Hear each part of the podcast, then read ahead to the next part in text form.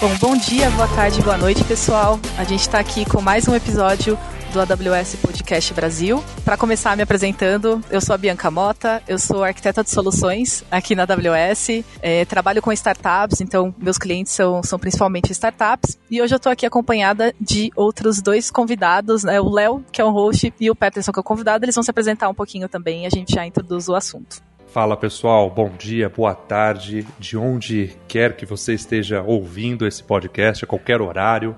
Meu nome é Peterson, sou arquiteto de soluções, especialista serverless aqui na AWS.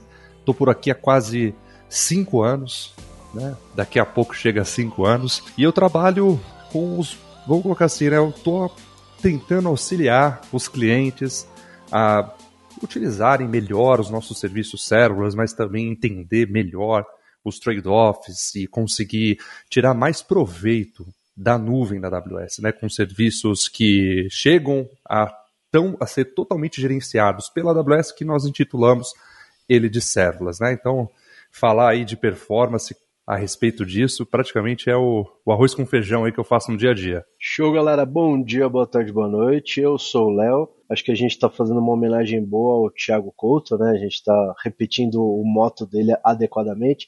Tiagão, não fica triste se a gente estiver mandando mal, tá bom? Você é insubstituível, cara, mas é de coração.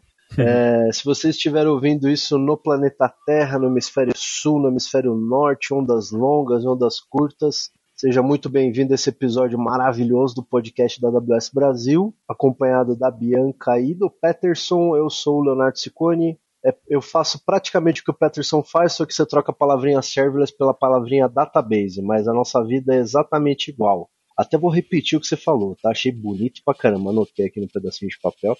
Meu trabalho é garantir que os clientes façam as melhores escolhas, conheçam mais os serviços gerenciados da AWS e que eles consigam ter êxito nos projetos deles, adotando tecnologia inovadora e garantindo que eles estão fazendo as melhores escolhas possíveis em termos de bancos de dados na AWS. E por que que eu gostei muito, né? Quando o pessoal falou, vamos gravar um episódio de, de eficiência de performance é, do Architected Framework, eu achei fantástico participar, por quê? Porque o problema sempre está no banco, né, gente? Quando dá problema de performance, aquela coisa antiga, os DBAs entram em pânico, tal, o que está acontecendo, etc. Então estou aqui para representar vocês, meus amigos DBA, são acordados às duas horas da manhã porque a arquitetura está com problema, porque o banco está lento. Então esse vai ser o mood do papo que a gente vai ter aqui hoje. é, e aí, só para fazer uma recapitulação né, dos episódios anteriores, é, para quem caiu de paraquedas aqui, é o primeiro episódio, a gente está fazendo uma minissérie falando sobre o Architected Framework, que é uma framework que a gente usa aqui na AWS para garantir que as arquiteturas dos nossos clientes, né, ajudar a garantir que as arquiteturas dos nossos clientes estão bem arquitetadas, seguindo melhores práticas, princípios de design, e um dos pilares né, do Architected é a parte de performance, né, de eficiência de performance. E ninguém melhor do que o Peterson e o Léo falando de databases, falando de serverless para falar um pouco de performance, né? Como o Léo disse, um dos primeiros das primeiras reclamações aí que tem em relação à performance é em relação a como configurar o banco e deixar tudo certo. Então só relembrando um pouquinho. E aí, meu amigo Pet, sempre é culpa do banco? Já vamos, já vamos começar desse jeito já, que eu queria te ouvir. Obviamente. Antes fosse, não. né? antes, antes fosse, antes fosse. Mas, por exemplo, né, antes de chegar até o banco, para a gente falar de performance, a aplicação está respondendo com a velocidade que nós queremos. Ah, então, a gente performance também é um pouco abrangente. Né? O que, que significa performance? Né? O que, que o cliente, ou nas conversas que eu tenho com os clientes, o que, que eles estão querendo falar a respeito de quero aprimorar a performance, ou a minha arquitetura ela é bem feita e ela tem uma boa performance. O que isso significa? Significa que tem uma baixa latência? Significa que ela consegue escalar horizontalmente para conseguir lidar com os spikes? Significa, por exemplo, que ela tem os design patterns bem implementados para escrita e para leitura e que isso não engargala os próximos serviços que não escalam tanto? Por exemplo, se eu colocar a Lambda para conversar com o banco de dados relacional, a Lambda ela escala horizontalmente de uma forma bem grande, né? ela escala muito. E se eu colocar isso diretamente para conversar com o banco de dados relacional e não fizer de uma forma correta, eu posso rapidamente exaurir os recursos do banco abrir, abrir muitas conexões e degradar a performance. Posso até degradar a performance de outras aplicações que estão chamando o banco de dados. Então, essa boa prática, por exemplo, iniciando nessa parte de compute, né, colocando um pouco mais de foco aqui, compute. Então, compute, do jeito que você se integra com as próximas camadas, qual é o padrão de integração que você vai utilizar, qual que é o tamanho, o right sizing é a melhor decisão de compute que você vai ter, que nós, né, Léo, Bia, como arquitetos de soluções, somos vendedores de opções. A gente vende opções. Olha, vem para cá, vem para lá.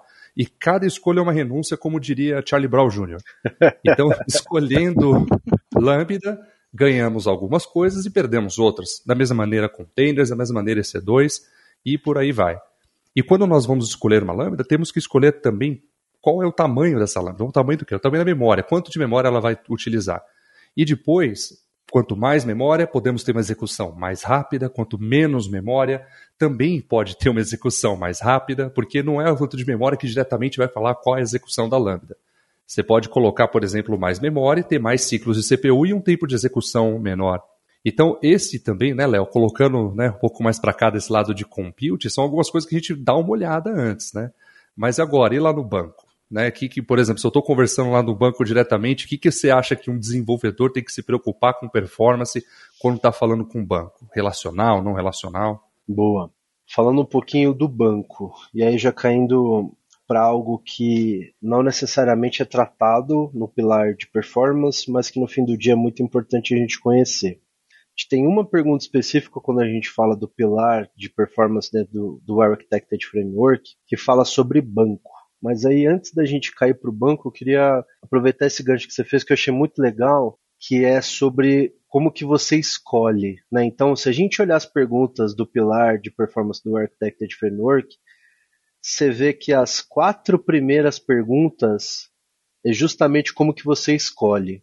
Então, como que você escolhe sua arquitetura, como que você escolhe a sua solução de compute, e aí solução de compute, um EC2, um container, um serverless, enfim, como que você seleciona a sua opção de storage? Então, quais serviços de storage você está usando? Como você seleciona a sua opção de database? Então, que tipo de banco de dados você vai usar? Um banco de dados relacional, não relacional, chave-valor, baseado em memory, enfim. E aí depois tem mais duas palavrinhas que são palavrinhas legais.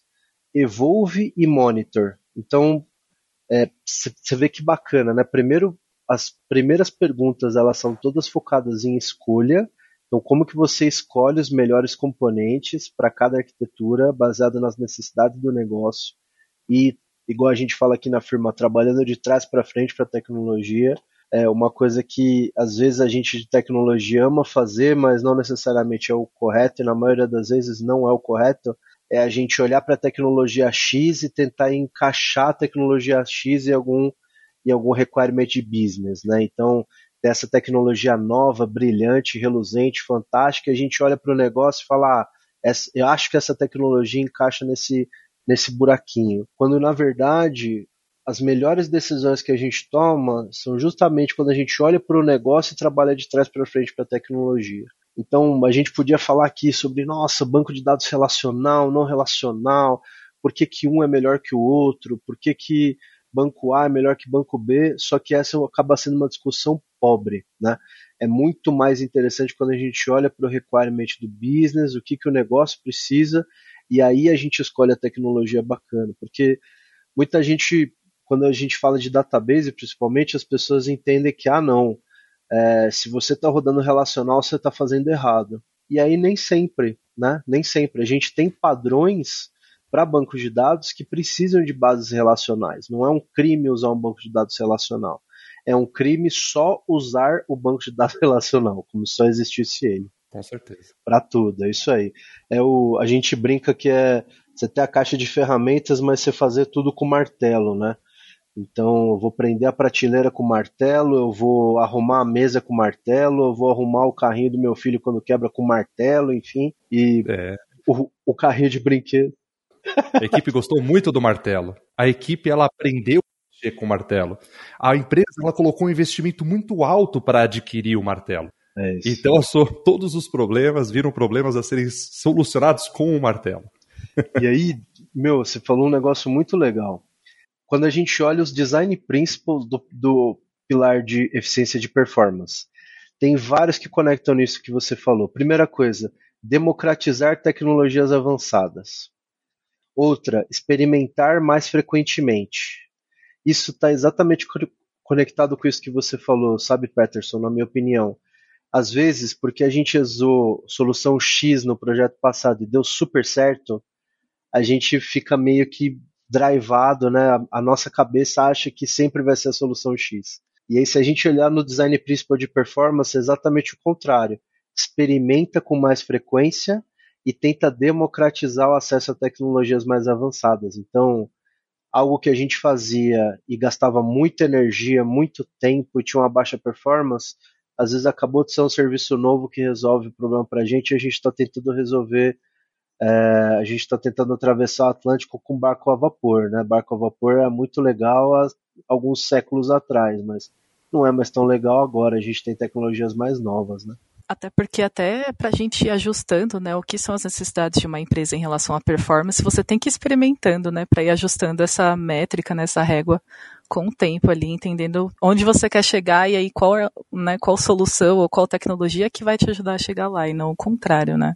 Com certeza. E sabe uma coisa que eu tenho visto e agora com quase dois anos que eu estou nessa cadeira e trabalhando com clientes de vamos colocar assim, um escopo maior de clientes e ouvindo mais de vários lugares aqui da América Latina. Que quando, por exemplo, nós vemos alguns diagramas de arquitetura que quando a gente bate o olho, só tem os serviços da AWS. Tem, por exemplo, Event Bridge, tem Lambda, tem API Gateway, tem DynamoDB. Aí você vê lá o API Gateway falando com o Event Bridge, o Event Bridge falando com o SNS, por aí vai. E quando a gente olha um diagrama de arquitetura desse, ele é um pouco pobre porque ele não diz exatamente qual é a intenção do problema que está tentando resolver. Por exemplo, a gente tem uma abstração antes disso, que é o pattern.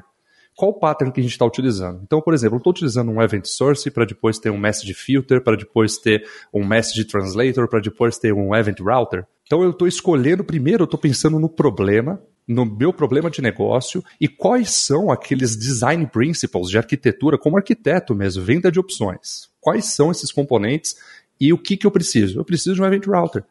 E aí, pensando nas dimensões que eu tenho, e, por exemplo, quanto de throughput eu vou ter, vai ser um workload que vai ser mais de escrita, vai ser um workload que vai ser mais de leitura, vai ser um workload que eu vou ter milhares de usuários escrevendo simultaneamente por minuto, ou vai ser um workload que eu vou ter muitas pessoas lendo de coisas complexas, fazendo vários joins, só que são poucas utilizações por segundo, e colocando os componentes para depois conseguirmos utilizar os melhores serviços, porque mesmo dentro da AWS existe uma ambiguidade dos serviços. Se a gente faz, por exemplo, o colocar, não dá para colocar, por exemplo, o SNS com Event Bridge, colocar um do lado e falar assim, ó, esse é melhor para esse esse é melhor para esse caso. Não é. Eles têm uma estrutura T de profundidade e abrangência que um não bate com o outro. Então a gente primeiro olha o que, que nós queremos resolver, porque depois com o que nós queremos resolver, a gente vai procurar o melhor serviço para resolver. E performance é uma das dimensões que a gente avalia esse serviço, por exemplo, ele tem uma performance, por exemplo, Event Bridge, ele tem uma performance ótima para avaliar regras, para fazer matching de regras. Ele tem uma ótima performance para isso. Porém, ele tem uma performance não tão boa para fazer fan-out. Quem faz um fan-out melhor é o SNS. Então, se eu tenho, veja só, né? Então, esse aqui já é uma primeira é um, um, primeiro elemento, né? Então, quando a gente dá uns três, quatro passos para trás e pensa primeiro em design patterns e nas melhores práticas de engenharia de software, o que, que realmente nós estamos tentando alcançar e levanta as dimensões que a gente quer, tanto de custo, tanto de performance, de outras coisas, nos facilita a tomar melhores decisões e escolher melhor os serviços aqui na AWS. E é muito legal isso que você comentou agora, Peterson, porque entra até no que o Léo estava falando antes, né? Que uma das primeiras ali dos princípios de design tem a parte de seleção. Antes de começar na parte de seleção de computação, de armazenamento de banco de dados, tem a parte de seleção do, do tipo de arquitetura, né? Do, do pattern de arquitetura. Então, o próprio Architected, ele vai estar tá olhando para essa parte, né? De que tipo de arquitetura, que tipo de pattern que você vai estar tá usando para construir aquela solução, né? O que, que faz sentido para o que você quer resolver. Total. E aí tem duas coisas na primeira pergunta que eu amo mas que acaba sendo um desafio para as empresas, na minha opinião. A primeira pergunta, como que a gente escolhe a arquitetura? A gente tem como subitem da primeira pergunta dois pontos que eu acho chave, assim, pelo menos pensando na minha casinha de banco. Primeiro, como que eu faço um benchmark dos, das cargas de trabalho que existem? Então, como que eu olho e como que eu faço um benchmark, por exemplo, da minha query, como que a minha query vai rodar quando eu uso um serviço XYZ. Então, poxa, hoje a minha query está sendo executada em 500 milissegundos. Eu estou adotando um outro tipo de serviço, serviço gerenciado, por exemplo. Minha query vai rodar em quantos milissegundos? Né? Então, tem essa ideia de performance. E aí, performance de cada pedacinho, né? Seria esse benchmark. Só que também a gente tem o load test, que é prática, que é a gente pegar o nosso benchmark, mas descer o porrete no banco, né? Falando português claro. Então, eu vou jogar realmente uma carga em cima do, dos meus componentes, da minha aplicação, no meu banco de dados. Então, vou pegar, por exemplo, 1000 TPS, 2000 TPS, né? Transactions per second, e vou jogar na minha arquitetura e vou entender como ela se comporta diante de um cenário de carga. E eu não sei, Pat, eu queria Peterson, eu queria ouvir tua opinião, meu amigo, quando você está nesse cenário de benchmarking e de é, load test, né, de, de teste de carga. Você vê isso sendo bastante é, feito ali de uma forma bem abrangente pelos clientes? Você vê que existem, existe margem para a gente melhorar esse processo? Queria te ouvir um pouquinho. Ah, existe. A gente vê uma coisa, porque Alguns clientes que são muito bons em teste de performance, teste de estresse, teste de carga, são clientes que ainda não têm por exemplo, shift left observability por completo. Esses clientes eles tendem a ser melhores em operações. Então, um time de operações conduz um teste de carga antes de um grande, de um evento de larga escala, por exemplo não vejo hoje muitos clientes. É claro que temos exemplos né, de clientes que são exemplos de boas práticas de engenharia, eles são referência em engenharia de software. Agora, a maioria dos clientes, quem domina mais essa parte é o time de operações. Então, o time de operações tem lá Black Friday e eles querem saber se a, a infraestrutura aguenta, se a infraestrutura aguenta. E quando está fazendo esses testes, percebe que esses clientes dependem muito das métricas do provider. Então, por exemplo, quais são as métricas do RDS, quais são as métricas que a Lambda tem, as métricas do EKS, e a partir dessas métricas, eles verificam se o teste de performance, se o teste de carga, se o teste de estresse, eles chegaram aos, ao, ao valor que eles acreditam que seja positivo. E eu vejo que tem outros times que são mais maduros que conseguem, por exemplo, é que são a minoria, são poucos, que conseguem fazer o shift left com observabilidade. Então eles fazem desde o início, o time de desenvolvimento, estou aqui desenvolvendo um microserviço. É da minha responsabilidade como desenvolvedor pensar na performance no momento zero e na performance e nas métricas que eu consigo medir performance. Dá uma olhada nisso logo desde o início, porque muitas vezes a gente vai ver performance depois que está em produção, depois que faz teste de carga, sendo que o momento mais fácil para melhorar a performance é no momento que está desenvolvendo, no momento que está colocando linha a linha. E aí falta, na maioria das vezes, métricas para isso e depois vai lá e paga uma fortuna para seus serviços de APM para poder colocar tipo de log e de tracing que o time de desenvolvimento não colocou no código. Que só com logs estruturados e com algumas outras coisas mais simples, não precisaria de APM de fazendo esse monte de coleta dentro da aplicação, que é sujeito também a degradar de acordo com o jeito que você faz a configuração do cluster. Então, esse shift left observability é um ponto chave para que você no final tenha melhores testes de performance se com os times de desenvolvimento pensarem profundamente em tracing, pensarem profundamente em métricas e colocar, por exemplo, tem, tem regras de negócio, Léo, que, por exemplo, Bia, performance é um, vamos colocar assim, é um KPI de negócio. Que, por exemplo, se eu degrado a performance, o meu negócio ele não é sustentável. Tem outros tipos de negócio que se degrada a performance e não é um problema muito grande, mas tem negócios que são. Em especial esses, performance tem que ser, por exemplo, algo numa definition of done, num Kanban board, para colocar lá como uma task done mesmo. Ó, tá, essa parte aqui foi feito o teste, e se possível, colocar também dentro do pipeline de CI/CD, para que de tempos em tempos, quando vai, por exemplo, ir para produção, rodar também esses testes, não somente antes de eventos de larga escala, como Black Friday, Cyber Monday ou o caldeirão do Hulk, né? Vai saber. Isso isso conecta muito com a parte de banco, sabe, Pet? É, olhando... Agora é o caldeirão do Mion, né, Léo? É, é, o caldeirão do Mion, é, né? Não é mais do Hulk, né? Não é mais do Hulk. nisso daí. É isso.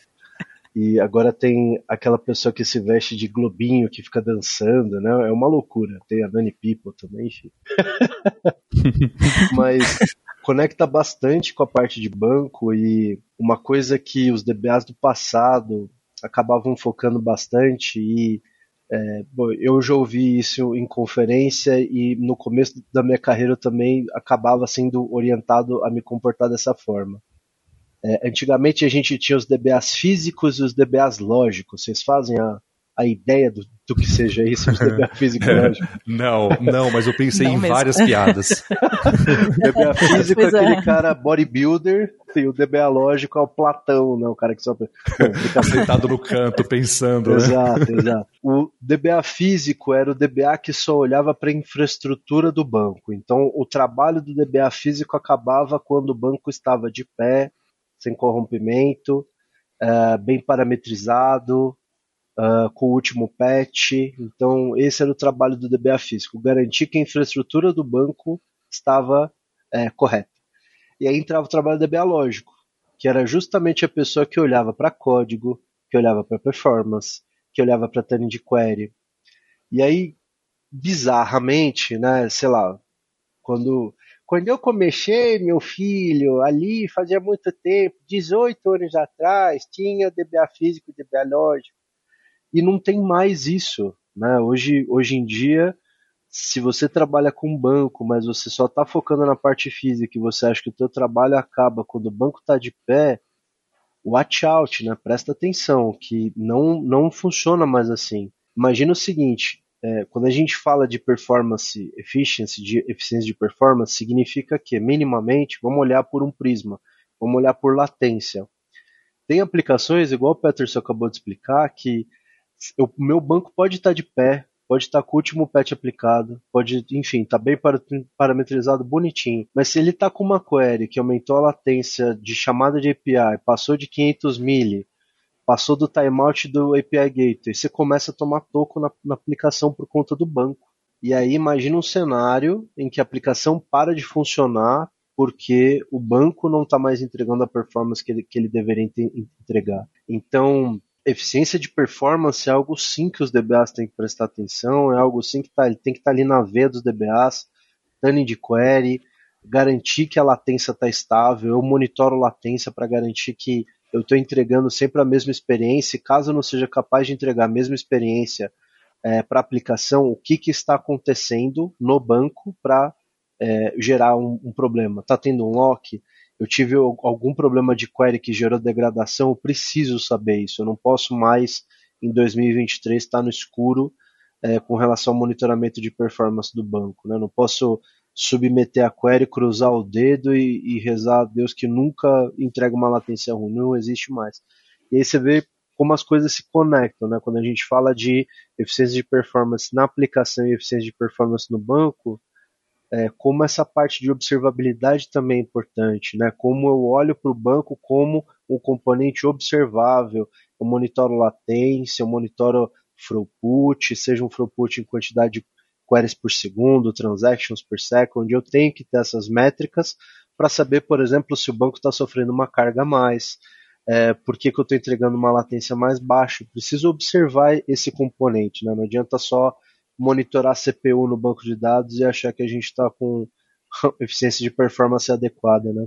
Com certeza não. Sabe o que eu lembrei, Pia, até, não sei se já tem tempinho aí, mas uns dois, três minutos, de um caso de um cliente. Vamos lá quando chegou, por exemplo, tive esse cliente, no, no, na, na, dúvida, né? Vamos, vamos manter play safe. Então, um cliente em específico fazendo uma campanha, né? Fazendo uma campanha. Um cliente ele quer colocar essa campanha e é, e é exemplo assim, tá? Vai rodar em breve lá uma campanha lá no.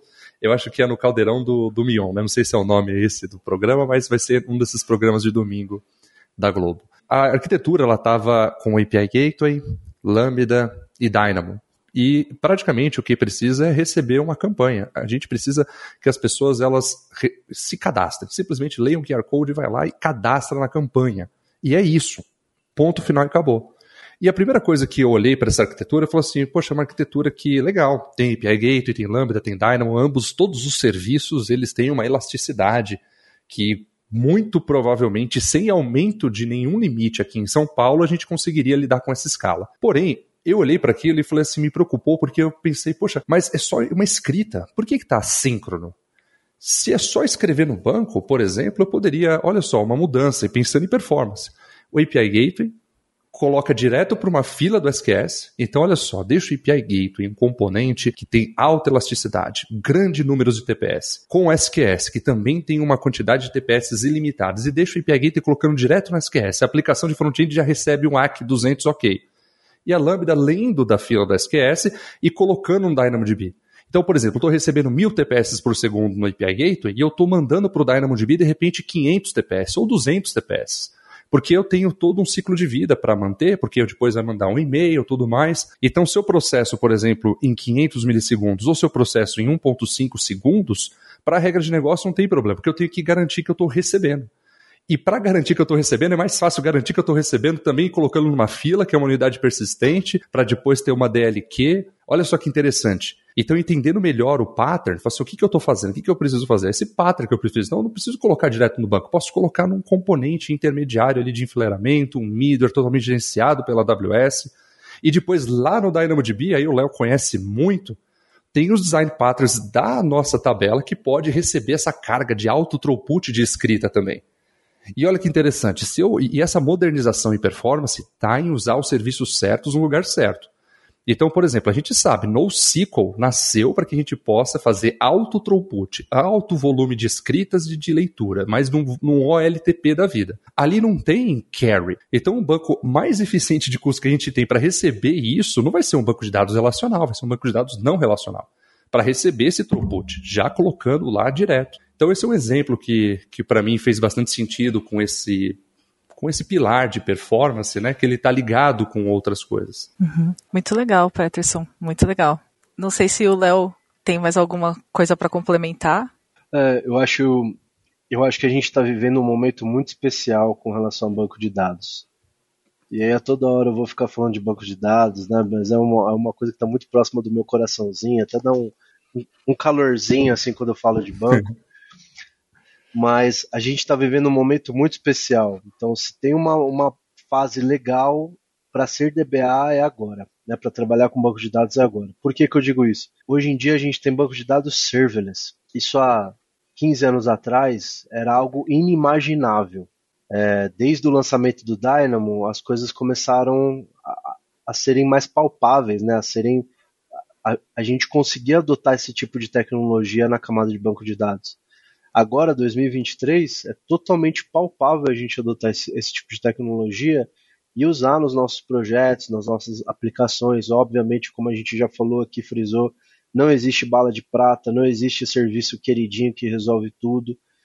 Você tem que fazer o, o que a gente chama na firma de working backwards. Então, vou entender a necessidade e, poxa, se o Dynamo for o serviço que vai me entregar uh, os requerimentos do, da minha aplicação e do meu negócio, maravilha, será? Mas é um momento muito especial porque você vê que para banco de dados, serverless é o novo normal. Por que, que eu digo isso? Hoje em dia a gente não tem mais só o Dynamo, a gente também tem o Aurora Serverless, a gente também tem novos serviços como Neptune, a gente tem outros serviços também que estão se preparando para entregar ofertas é, serverless, ou seja, eu deixo de me preocupar com a camada computacional do banco e foco muito mais na query, foco, muito mais uh, na parte realmente fina do trabalho, ao invés de ter que me preocupar, por exemplo, em VCPU, memória e throughput de I/O, que acaba sendo uma preocupação é, muito presente na vida de todo mundo que trabalha com database. É o sonho do DBA físico, né? É isso, que, que nem existe mais, né?